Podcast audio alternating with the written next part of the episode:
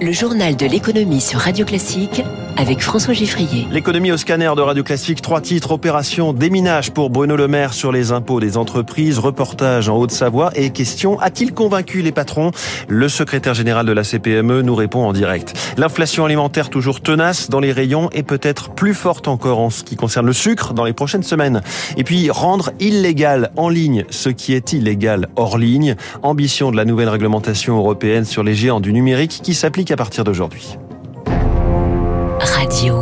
Classique. Il est numéro 2 du gouvernement et on lui prête depuis longtemps des ambitions présidentielles. C'est peu dire que la rentrée politique de Bruno Le Maire était observée hier, surtout dans le contexte qui s'impose au ministre, euh, ministre de l'économie, avec un ralentissement de l'activité, et ministre des Finances, avec un budget 2024 en préparation, sous la contrainte de taux d'intérêt bien plus élevés. Tout cela en pleine fâcherie avec le patronat sur la baisse promise des impôts de production. Alors, Bruno Le Maire a soufflé le chaud et le froid hein, en Haute-Savoie, où l'a suivi l'envoyé spécial de Radio Classique, Zoé. Le budget 2024 n'actera finalement pas la fin de la CVAE. Après le Covid et la guerre en Ukraine, l'État n'a pas encore les moyens de se passer de cet impôt de production payé par les entreprises dont le chiffre d'affaires dépasse les 500 000 euros. C'est une question de responsabilité, se défend Bruno Le Maire. J'entends les entreprises qui me disent supprimer tout de suite cette CVAE. Je leur dis simplement, on a déjà fait 14 milliards d'euros de baisse, on va refaire un milliard d'euros l'année prochaine, mais effectivement, on va étaler sur les années qui viennent. Mais devant un parterre d'entrepreneurs locaux, le ministre se veut rassurant. Mon engagement est clair. À la fin 2027, la CVAE sera définitivement supprimée. Je crois avoir été le premier à dire les impôts de production, c'est un boulet pour le développement de l'industrie en France. Ce n'est pas un changement politique, ça nous soulage, confie Christophe Cariou, délégué général du MEDEF Haute-Savoie. On aurait préféré que ça aille plus vite parce que nos compétiteurs européens ont déjà des avantages compétitifs, mais ça a été clairement réaffirmé, c'est un problème de calendrier. On va s'en satisfaire en étant très vigilant parce qu'on sait bien que euh, l'année prochaine, on pourrait nous réexpliquer qu'il y a un problème de calendrier. Pour réparer le lien de confiance, Bruno Le Maire donne des gages avec quelques autres annonces. Il veut par exemple simplifier les démarches administratives des petites et moyennes entreprises. Bonjour Jean-Eudes Duménil. Bonjour. Secrétaire général de la CPME, est-ce que les patrons euh, que vous représentez sont rassurés par ce qu'on vient d'entendre? Bah, rassurés, en tout cas ils sont rassurés par l'état d'esprit qui est effectivement de, dire, et ça a été précisé par euh, l'intervention précédente, que euh, Bruno Le Maire a réaffirmé que les impôts de production étaient un boulet pour l'industrie. Évidemment, on partage totalement ce point de vue. Mais ce qu'on constate aussi, c'est que les entreprises industrielles aujourd'hui rencontrent des difficultés. On voit bien en particulier dans le nombre de défaillances, l'augmentation du nombre de défaillances. Et donc, euh, ce qu'on souhaite, c'est aujourd'hui pouvoir les aider. Et le meilleur moyen de les aider, c'est de diminuer les charges qui pèsent sur elles, et notamment ce stupide impôt de production. Euh, voilà, c'est ça dont on a besoin. Donc on a besoin qu'il soit supprimé en totalité. Il reste 4 milliards. Il y avait un engagement qui avait été pris. On souhaite que cet engagement soit respecté et que dès 2024, la totalité de ces 4 milliards disparaisse. Hum. Et pas simplement à nouveau un tronçonnage. Enfin, il y a un moment, quand on dit quelque chose, euh, il faut le respecter. Et puis les entreprises ont anticipé cette euh, disparition. Hum. On on sent que dans les, dans les rangs de la majorité, euh, il y a un côté un petit peu euh, enfant gâté. C'est le regard en tout cas sur le patronat, puisqu'il y a eu depuis 2017 la baisse de l'impôt sur les sociétés, la baisse du coût du travail, pour ne citer que ces deux mesures. Il en faut toujours plus et plus vite. Là, c'est bon, les questions de calendrier, bien sûr.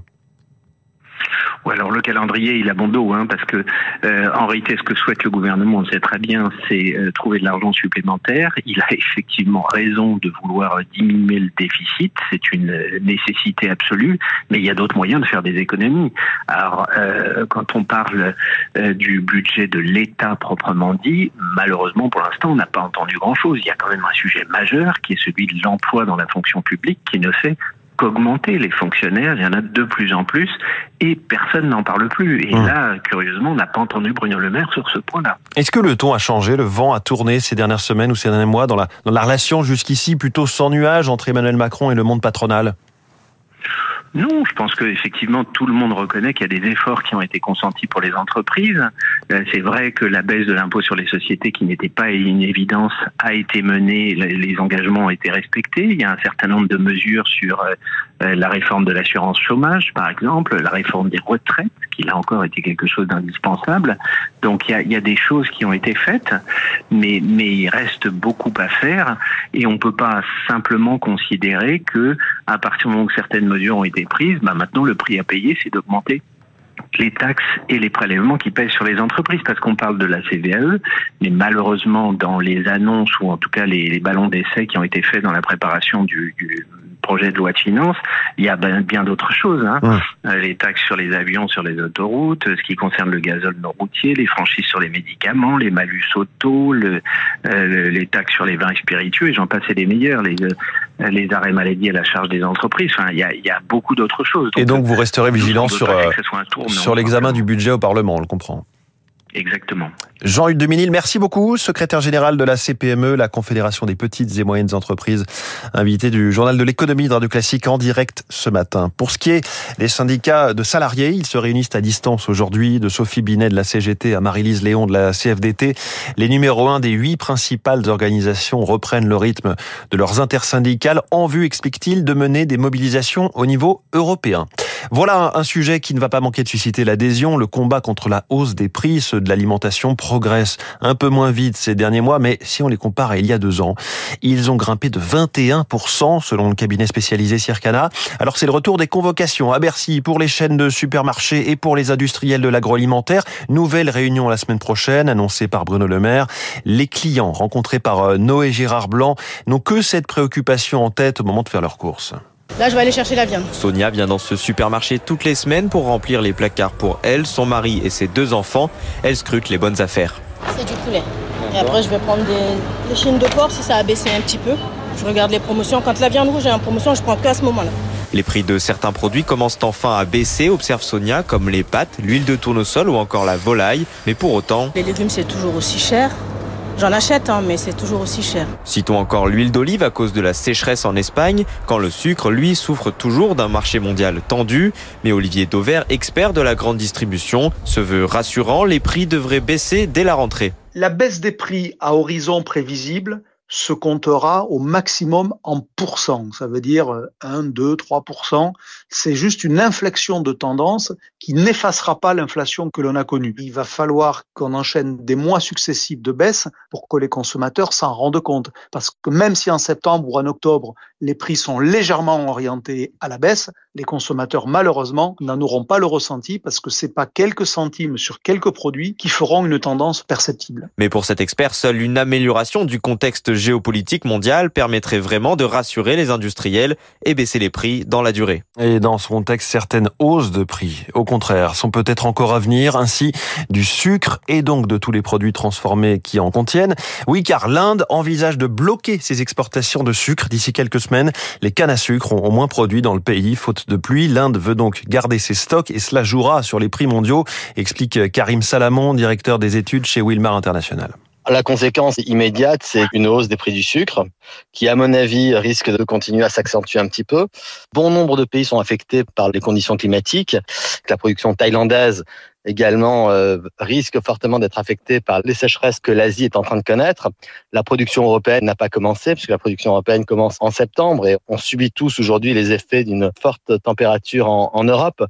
L'effet modérateur dans tout ça, quand même, c'est que, à l'inverse, le Brésil, qui est le plus gros producteur de sucre au monde, est en pleine production actuellement et est en train d'avoir une production record. Donc le Brésil va probablement compenser au moins partiellement la baisse de production et d'export indienne. Il est 7h-5, ils étaient 5, ils seront bientôt 11. Les BRICS, acronyme du groupe formé par Brésil, Russie, Inde, Chine et Afrique du Sud, font le choix d'ouvrir leur club à d'autres puissances émergentes. Bonjour Eric Mauban. Bonjour François, bonjour à tous. Le poids économique de cette nouvelle union va s'en trouver largement renforcé. Oui, il va passer de 31,6% du PIB mondial l'an dernier à 36%. Ces pays représenteront 46% de la population mondiale à compter du 1er janvier 2024.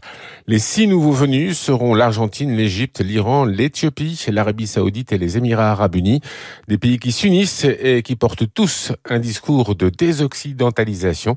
Leur objectif est d'agir plus efficacement encore sur les institutions internationales. Rappelons que les cinq pays des BRICS n'ont aujourd'hui pas plus de 15% des droits de vote au sein du Fonds monétaire international Cet élargissement à de nouveaux pays a pour but donc de peser davantage en faveur d'une accélération des réformes pour une gouvernance mondiale plus équilibrée. Éric Mauban en direct. Les grands noms du numérique doivent à partir d'aujourd'hui se plier à de nouvelles exigences européennes. Bonjour Michel Leclerc.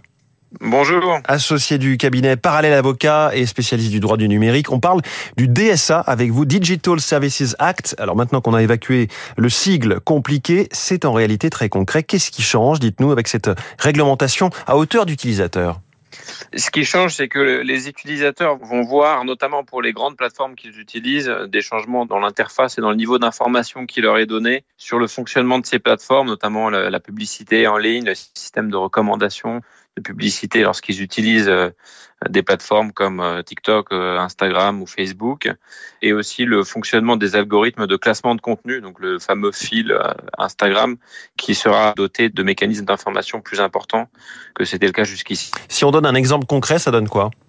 L'exemple concret, ça pourrait être euh, justement de choisir de ne voir uniquement sur Facebook des contenus partagés par des personnes avec qui on est amis, donc avec qui on est en relation, et pas des contenus publiés par des tiers.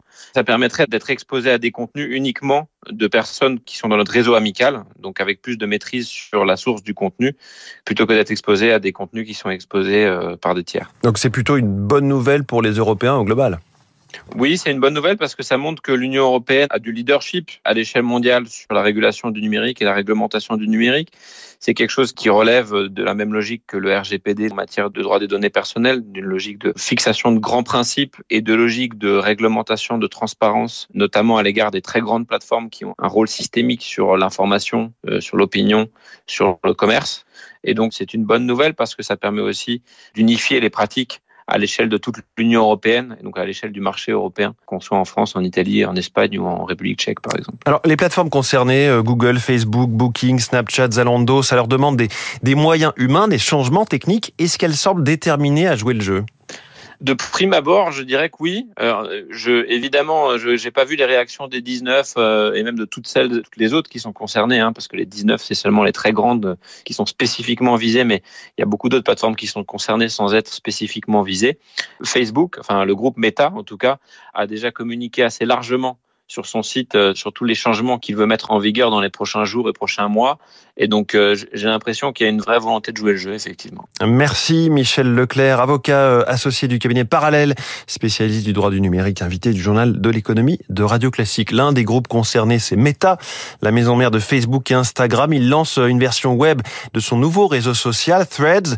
Threads lancé au début de l'été uniquement sous forme d'application mobile et qui veut concurrencer frontalement Twitter. Les marchés financiers, alors qu'on attend pour ce soir le discours du président de la Fed, Jérôme Powell, au sommet des banquiers centraux à Jackson Hole. Hier soir, le Dow Jones a perdu 1%, Nasdaq presque moins 2, CAC 40 moins 1,5% à 7214 points. À Tokyo, le Nikkei recule de 2% également. L'euro est à 1,07$ et le pétrole, le baril de Brent vaut 83 dollars. Radio Classique, il est presque 7 heures.